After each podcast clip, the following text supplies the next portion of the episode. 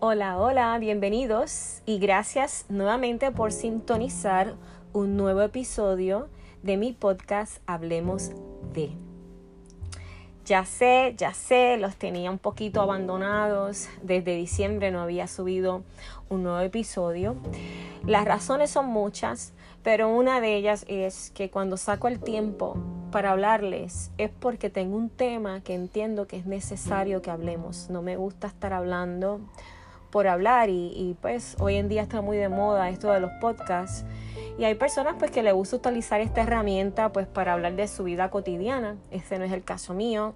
Los que me siguen de un tiempo para acá pues saben que esto es un podcast para hablar de bienestar, de salud y de las diferentes herramientas que yo como psicóloga y especialista en meditación en la medicina china y en yoga, pues he aprendido a través de mi crecimiento profesional y, por mi proceso, ¿verdad? perdonando la redundancia propio, de cómo trabajo las situaciones, no solamente con las personas que atiendo en mi oficina, sino cómo me las aplico y lo que he comprobado con el tiempo y con la práctica que nos puede ayudar a sanar, a mantenernos ecuánime, a buscar balance, a buscar paz y armonía que por ende es lo que nos lleva a la felicidad, que es lo que todos estamos interesados en sentirnos felices, ¿no? En sentirnos que hemos alcanzado las metas y los sueños que nos proponemos, en sentirnos en que estamos en plena paz y en balance. Y acá en Puerto Rico han estado sucediendo una serie de cosas referente a lo que es la madre naturaleza, naturaleza que ha impactado pues nuestras fallas arquitectónicas y nos ha sacado un poquito de balance. Así como la tierra está fuera de balance, pues así también nos encontramos nosotras las personas, porque cada vez que sucede un evento diferente y nuevo en nuestras vidas, pues salimos de nuestro balance. Visualicemos la vida como si eres un árbol, ¿no? Eres un árbol, tus raíces están enraizadas en la tierra y tienes un tronco y entonces están eh, las ramas, las hojas y las ramas y las hojas tienen más movimiento que el tronco muchas veces dependiendo del tipo de árbol, ¿no? Y según pase o ocurran situaciones en el ambiente, si llueve, si hay viento o no, pues las ramas y las hojas del árbol se van moviendo y entonces estamos fuera de balance y vemos el árbol moviéndose a la derecha o a la izquierda, para adelante, para atrás, ¿no? Pues así también somos nosotros, así es la vida, nosotros los humanos. Y visualízate como eso, como un árbol y que tus pies están haciendo, ¿verdad? Enraizando, haciendo grounding, como decimos, que es poner los pies bien en la tierra para estar estable cuando caminamos, pero que dependiendo de lo que pasa a nuestro alrededor, hay movimiento en nuestras vidas, hay situaciones que nos impactan y nos mueven de derecha, izquierda, al frente, atrás, o si quieres usar los puntos cardinales, como te sientas la visualización de lo que estoy hablando, que te haga más sentido. Y eso es lo que nos hace el momento que perdemos el balance, el equilibrio, la armonía, la paz, la paz mental, la paz física, porque si tu paz mental no está ¿verdad? En balance, tu cuerpo también, también comienza a somatizar y entonces pues se va la paz física porque vienen las dolamas, ¿verdad? Que me duele la espalda, que me duele el cuello, etcétera, etcétera. Así que pensando y hablando de este tema, que, que, es uno muy importante para mí, la búsqueda del balance, búsqueda de paz, armonía, para alcanzar la felicidad, muchas de las veces cuando nos encontramos fuera de balance, no nos damos cuenta que pensamos mucho. Es necesario pensar porque la mente nunca para, por lo tanto siempre estamos pensando. Cuando a veces te preguntan, ¿y qué estás pensando? Y uno contesta, nada. O te contestan a ti, nada, pues realmente es un disparate lo que estamos diciendo, porque la mente siempre está activa. La mente está pensando porque es parte de la función del cerebro. Ahora bien, ¿qué pasa? A veces el cuerpo, la mente, las situaciones de vida nos llevan a vivir mucho en el pensamiento. Y me dirás, ¿qué es eso? ¿Qué es eso de vivir en el pensamiento? Pues es pensar, sobrepensar y seguir pensando. Eso es lo que es vivir en el pensamiento. La vida realmente ocurre en acción. La vida ocurre cuando tú estás moviéndote, cuando estás tomando una decisión, cuando la vida se convierte en un verbo de actuar. tu conducta, actuar, desde pararte por la mañana y decidir que me voy a lavar la boca para tener mejor aliento, a tomar mi desayuno, tomar mi café y comer porque sé que tengo que alimentarme, me voy a vestir porque voy a la oficina, no voy a salir desnuda o desnudo, ¿no? Pues eso son acciones, esas son tomas de decisiones que nos llevan a actuar y es realmente lo que es vivir.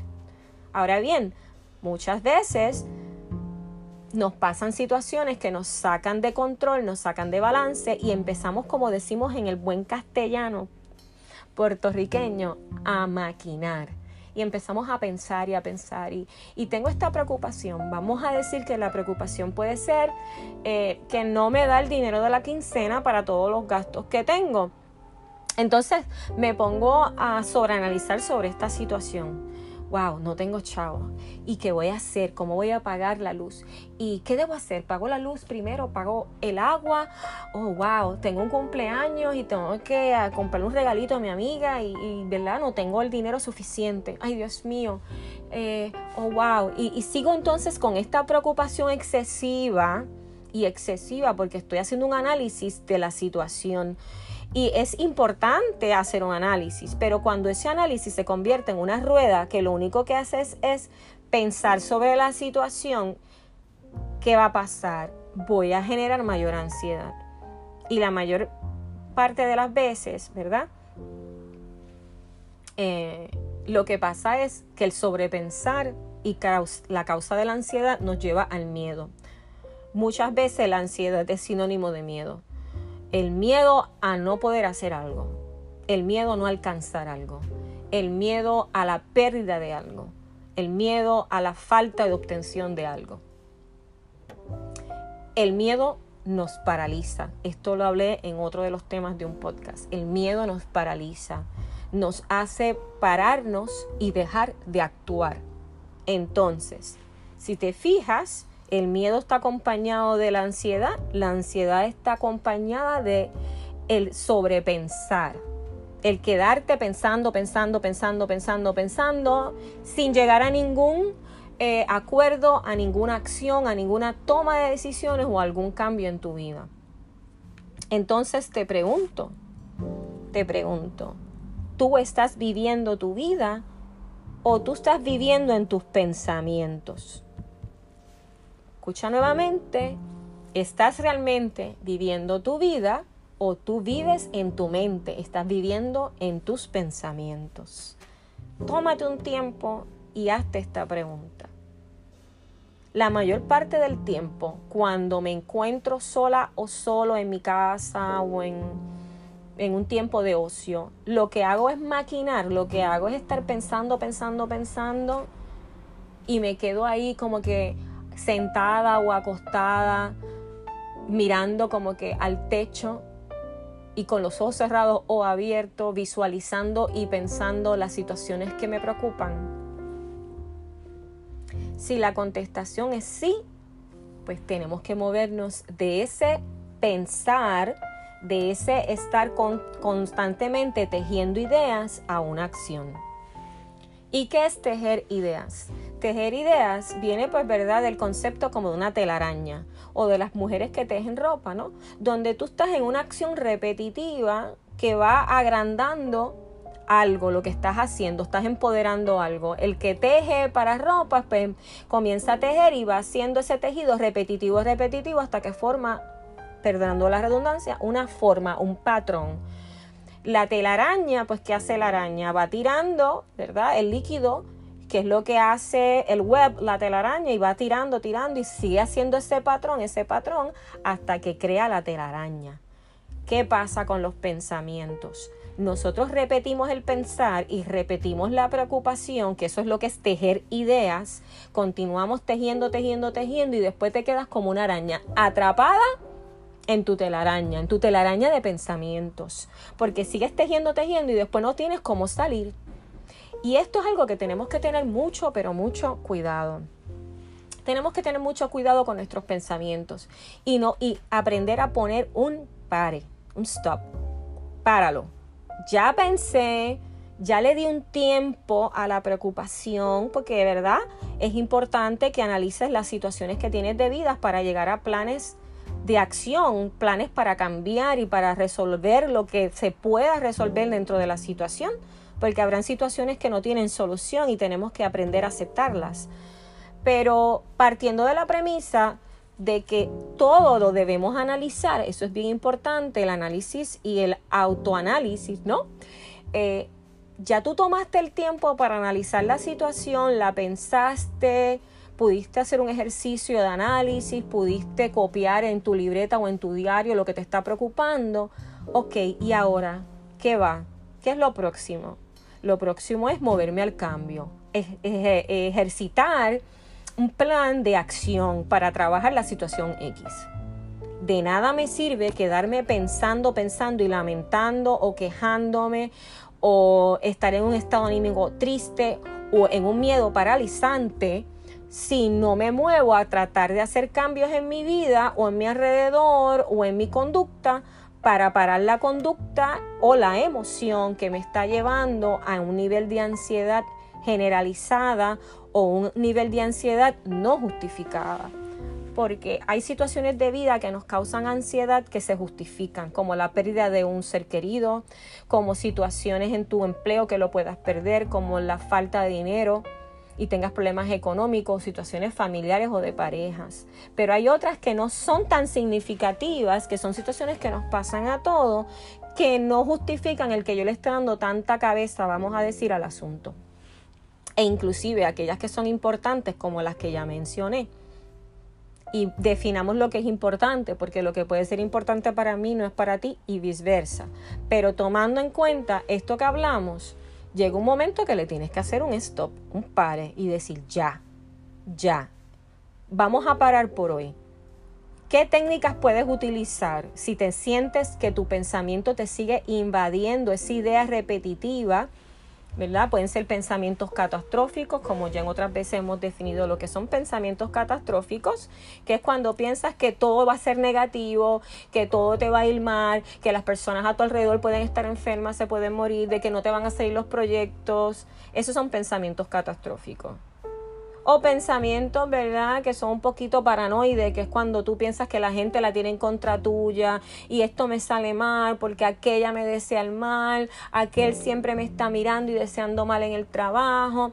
Y puede que parte de las cosas sean realidad, pero en la manera en que tú repites y repites y repites esa idea, estás dando la energía a ese pensamiento y estás realmente carcomiendo tu mente y matando tu paz interna, ¿verdad? Estás quebrantando tu balance. Es como ver el árbol y entonces alrededor hay un huracán y ese árbol está dando del agua al lado, del agua al lado. Y así nos pasa a nosotros los humanos.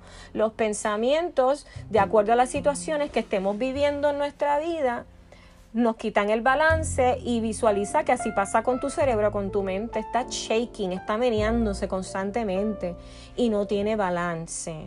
Y si no tiene balance, no hay armonía, no va a haber paz mental. Con esto, lo que te quiero decir es que está muy pendiente a tus pensamientos y está pendiente a cuando estás sobrepensando, cuando te quedas pegado o pegado en una idea y no la sueltas y sigues y sigues y sigues enhebrando, tejiendo en tu cerebro las ideas y luego no sabes cómo escapar. La próxima vez que te sientas que estás bombardeado con situaciones que están sacándote de balance y tienes estas preocupaciones excesivas y estos pensamientos excesivos, observa el tiempo. Observa el tiempo wow, llevo aquí sentado como 10 minutos pensando lo mismo. ¿Qué saco con esto? Generar ansiedad. Porque lo que va a generar es ansiedad, porque mientras más lo piensas, más peso le das a esa idea. ¿Y luego qué? ¿Y luego qué hacemos? Por cada minuto que le dediques a pensar la situación que te incomoda, que te molesta, que te agrava, dedícale un minuto a tu plan de acción. Llévalo a un plan de acción. ¿Me puedo quedar sin trabajo? Ok, pues déjame ver qué puedo hacer para manejar esta situación y bajar el nivel de ansiedad. Oh, ok, pues mira, si yo fui a buscar trabajo, debo tener un resumen. Tengo un resumen al día, déjame ponerme a revisar mi resumen. Déjame ver videos de, o a buscar información en el web de lo que pide hoy en día un patrón en una entrevista. Déjame practicar contestar preguntas que me pueda hacer un patrón en una entrevista. Te acabo de dar un ejemplo de acciones que puedes hacer si tengo una preocupación por una pérdida de empleo y me tengo que mover a buscar un, un empleo nuevo. ¿Ves? Eso es lo que lleva a un plan de acción. Que te sientes y escribas actividades que sean de acción que puedes hacer para contrarrestar la idea o el pensamiento, la situación que te está agobiando. Tengo un problema con mi pareja. Ay Dios, no sé si debo continuar con ella, debo renunciar a la relación. ¿Qué hago? Ah, siéntate, vamos a hacer un análisis de pros y contras de esta relación. Déjame analizar y poner por escrito qué cosas yo quisiera negociar con esta persona para poder que esa relación funcione qué cosas puedo escribir que no estoy dispuesto a negociar. Eh, puedes escribir una carta para ti misma, soltando el dolor y el coraje que tienes con tu pareja, para que lo sueltes y entonces luego cuando hables con esa persona estés en mejor posición del diálogo. ¿Qué otras cosas puedo hacer? Hacer ejercicios, meditar, estar al aire libre, estar en contacto con la naturaleza, escuchar audios de motivación, escuchar un podcast, escuchar ondas, brainwaves que están, eh, se sabe que están claras, que está evidenciado que nos ayudan a relajar el cerebro, respirar, respirar, porque hay una cosa que es respirar y otra es meditar. La respiración es necesaria para la meditación. ¿No te sientes cómoda respirando o cómodo respirando? Pues comienza a hacer simplemente respiraciones. Inhalo, exhalo, inhalo, exhalo. Y entonces vas cambiando el ritmo de tu respiración. Inhalaciones largas. Exhalaciones largas y lentas. Como este ejemplo que te acabo de dar. Y continúas ese ciclo. Y así pues buscarás diferentes alternativas, la alternativa que te vaya mejor a ti para manejar tu nivel de ansiedad. Pero lo que quiero que ganes de este episodio es que no te quedes en el pensamiento. No se vive en el pensamiento. Vivimos en acción. Verbo, acción. Hacer. Moverte. Tomar decisiones. Hacer cambios en tu vida, en tu rutina. Para que salgas de la situación X o Y que te tiene fuera de balance. Espero que esta, este diálogo y esta guía que te he hablado hoy sobre la importancia de no quedarnos constantemente en el pensar y que vivamos en la acción te ayude para el manejo de ansiedad que estamos viviendo un 2020 bien fuerte. Ha comenzado este año muy fuerte con muchas cosas a nivel del planeta, de la naturaleza, cambios eh, en nuestras vidas, y nos están impactando a todos. Nadie está exime de momentos perder el balance, nadie está exime de momentos de sentir ansiedad. Aquí la clave es cómo vamos a manejarla, qué puedes hacer para salir adelante. Espero que esta guía te sirva de ayuda. Cualquier duda, pregunta, me puedes escribir por las redes o aquí por Anchor si es que me estás escuchando. Tiene un área para dejar mensajes. Recuerda que me puedes escuchar en Spotify y en todas las plataformas como Google eh, Podcast también, donde puedes accesar mi eh, episodio. Que pases linda día, linda tarde, linda noche, dependiendo de la hora que me estás escuchando.